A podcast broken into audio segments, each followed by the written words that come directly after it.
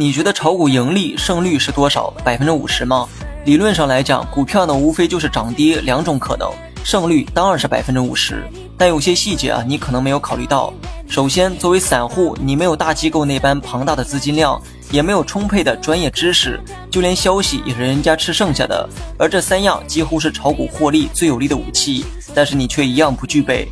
百分之五十的胜率显然是过于乐观的想法，更何况你的每一笔买卖还得给券商佣金，给国家纳税。